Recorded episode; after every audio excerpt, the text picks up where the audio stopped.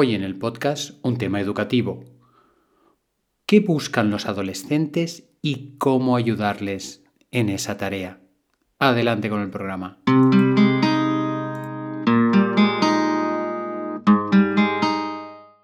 Estáis escuchando el podcast de Psicología, Comunicación y Crecimiento Personal de Joan Contreras. Bienvenidos.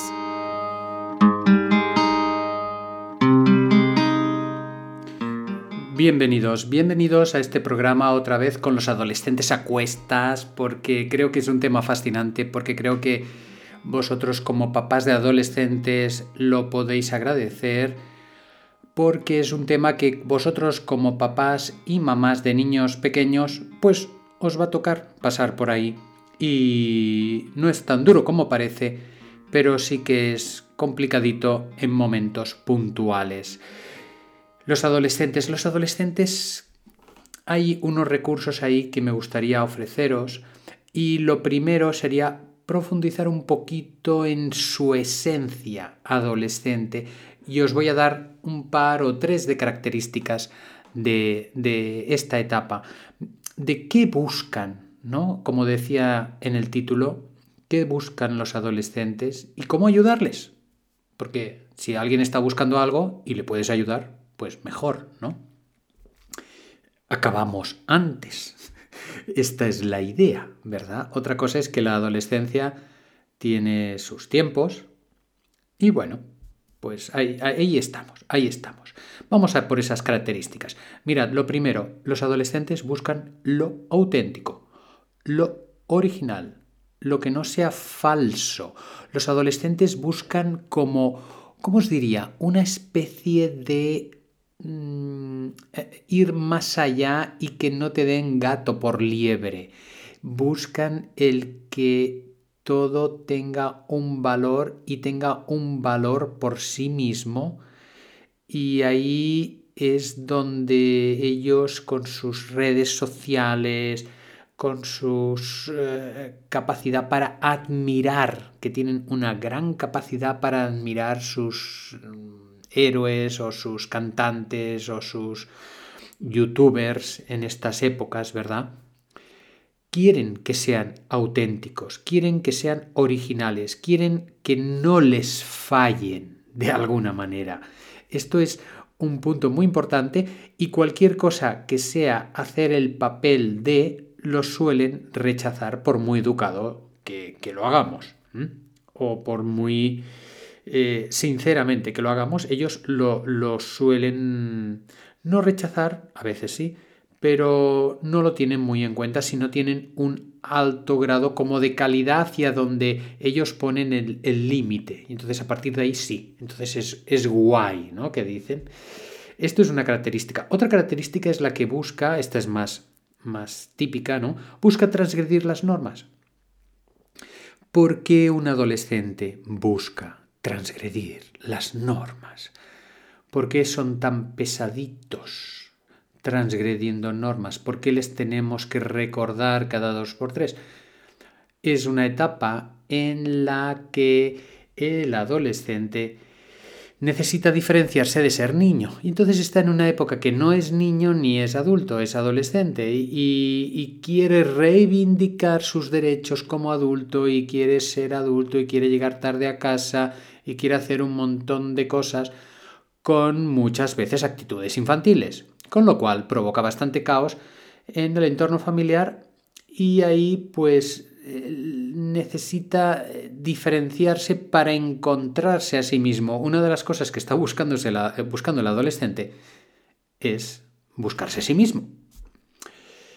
Y, y, dentro de este búsqueda de sí mismo lo busca, pero no lo busca dentro, lo busca fuera. Entonces ahí ya la hemos liado. Porque otra de las cosas, otra de las características de la adolescencia es que le encantan las cosas nuevas, cosas que destaquen, cosas que sean diferentes a los demás, a las demás que, has, que ha tenido. Y ahí entra en esa línea también de diferenciación de, de, ser niño. Ya no es niño, nos lo dice constantemente porque está buscando cosas nuevas, porque quiere transgredir, porque busca lo auténtico y ya no soy el que era. Este es el mensaje global que nos está dando el adolescente. Estas tres características, hay más, ¿eh? Pero estas tres características que me parecen interesantes para poder comprenderles mejor o un, o un poquito mejor, sería como una paella sin arroz, porque le falta un ingrediente principal, un ingrediente que sin el cual esta adolescencia está más que coja.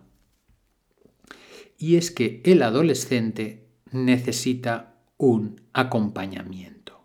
Así como hemos dicho estas características que ya vienen dadas, lo de lo nuevo, lo de lo auténtico y lo de transgredir, el adolescente, la adolescente necesita imperiosamente a alguien que lo acompañe, que le guíe, que le ponga límites, que esté ahí su presencia, aunque esa presencia sea rechazada, criticada, que no me dejas, es que tengo los peores padres que me podían haber tocado, porque claro, los de fulanito son mejor, etcétera, etcétera.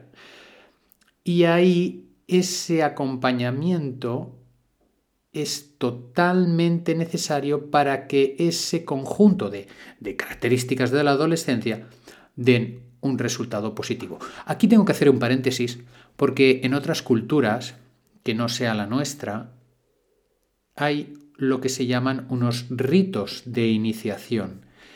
Y estos ritos de iniciación son celebraciones en las cuales de forma social, abierta, festiva, en, como si fuera una boda, pues se le dice a los adolescentes y a las adolescentes que ya no son niños, nosotros puedes decir, hombre, tenemos el cumpleaños.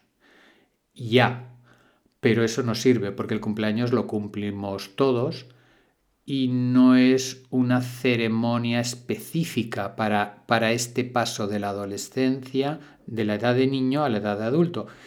Y hay otras culturas que sí que lo tienen, ¿no?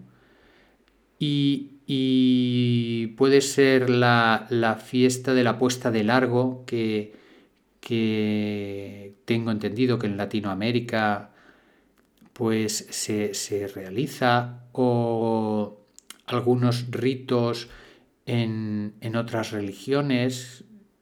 Entonces, mm, esa celebración de que ya no es niño ayuda al adolescente en todo este proceso que os estoy comentando. Porque en cualquier cultura estos procesos los tienen. O sea, el niño, el adolescente biológicamente es así. Pero si le ayudamos culturalmente, mucho mejor. Por ejemplo, hay una idea que creo que, es válida, que me comentó, que me comentó Susana, que dijo, a tal edad hacemos un viaje, ¿no? A los 12, 13 años hacemos un viaje. Y entonces el viaje es como un regalo que se le hace al adolescente y el adolescente escoge el lugar o tiene un peso importante en a dónde se va y se va toda la familia y es como un poco homenaje ahí al hecho de que se está haciendo mayor, ¿no? Y esto podía ser también un poco a pequeña escala un ritual de transición. Como os decía, Cierro paréntesis, porque esto es lo de los ritos y ya me estoy yendo un poquito de tiempo que no me voy a dar tiempo a decir todo lo que, todo lo que quería, ¿no? Y si no, pues hago otro podcast de, este tema. Eh, cuando tenemos que acompañar a ese adolescente, porque os he dicho que es un ingrediente importantísimo, como el arroz en la paella. ¿Qué haría una paella sin arroz? ¿no? Cuando tengo que acompañar a ese adolescente, ese adolescente me va a poner a prueba, me va a poner en mis límites y va a poner a prueba mi propia adolescencia. Por tanto, ¿cuál sería, y esto es un poquito cómico, pero cuál sería la, situación ideal? La situación ideal de decirle, eh, oye, mira, ¿sabes qué? Me voy a ir al psicólogo. Dice, ah, sí, ¿por qué? Dice, sí, porque mira, quiero revisar mi adolescencia. Y el otro dice, ¿qué me dices?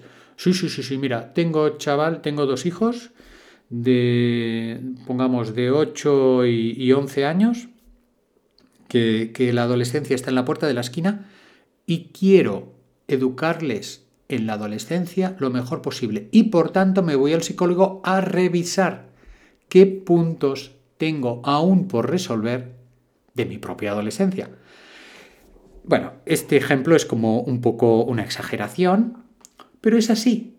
Es decir, los adolescentes nos van a escudriñar dentro de nuestro interior a ver cómo pasamos nuestra adolescencia, si la asumimos bien, si los modelos de autoridad están bien definidos, si, etcétera, etcétera, etcétera, etcétera.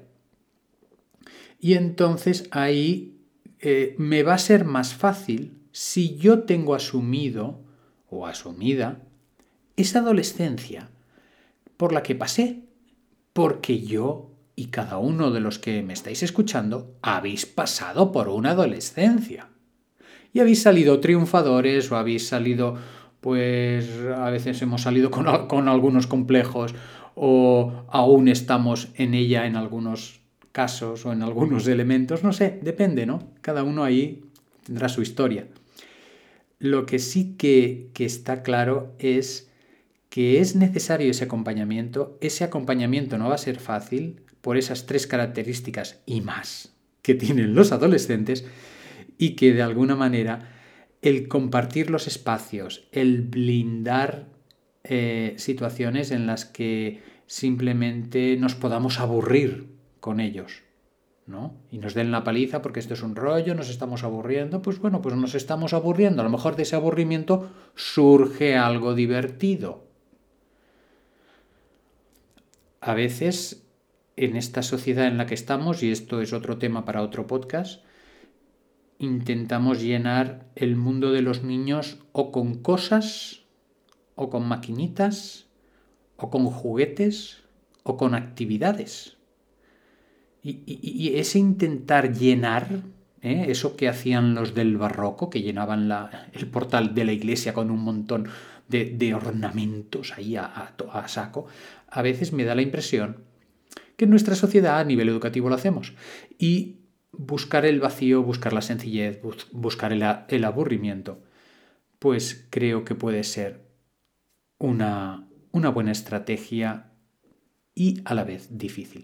Lo vamos a dejar aquí. Fijaros que he enunciado en este tema educativo un par de podcasts más, tanto lo de los ritos de iniciación, que me parece muy interesante, como el tema de el llenar de cosas, llenar de actividades. Estos son dos podcasts diferentes que pues más adelante os voy, os voy a ofrecer. Espero que os haya gustado el comentario. Como siempre digo, hacedme llegar vuestras sugerencias, compartirlo si os ha gustado y vamos a hacer la reflexión del día. Este miércoles maravilloso de primavera en el hemisferio norte, camino poquito a poquito de San Juan, vamos a respirar.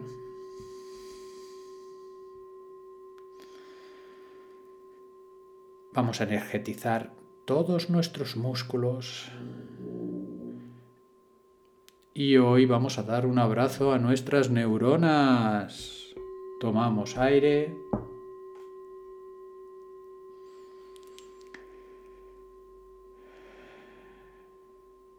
Hasta el próximo capítulo.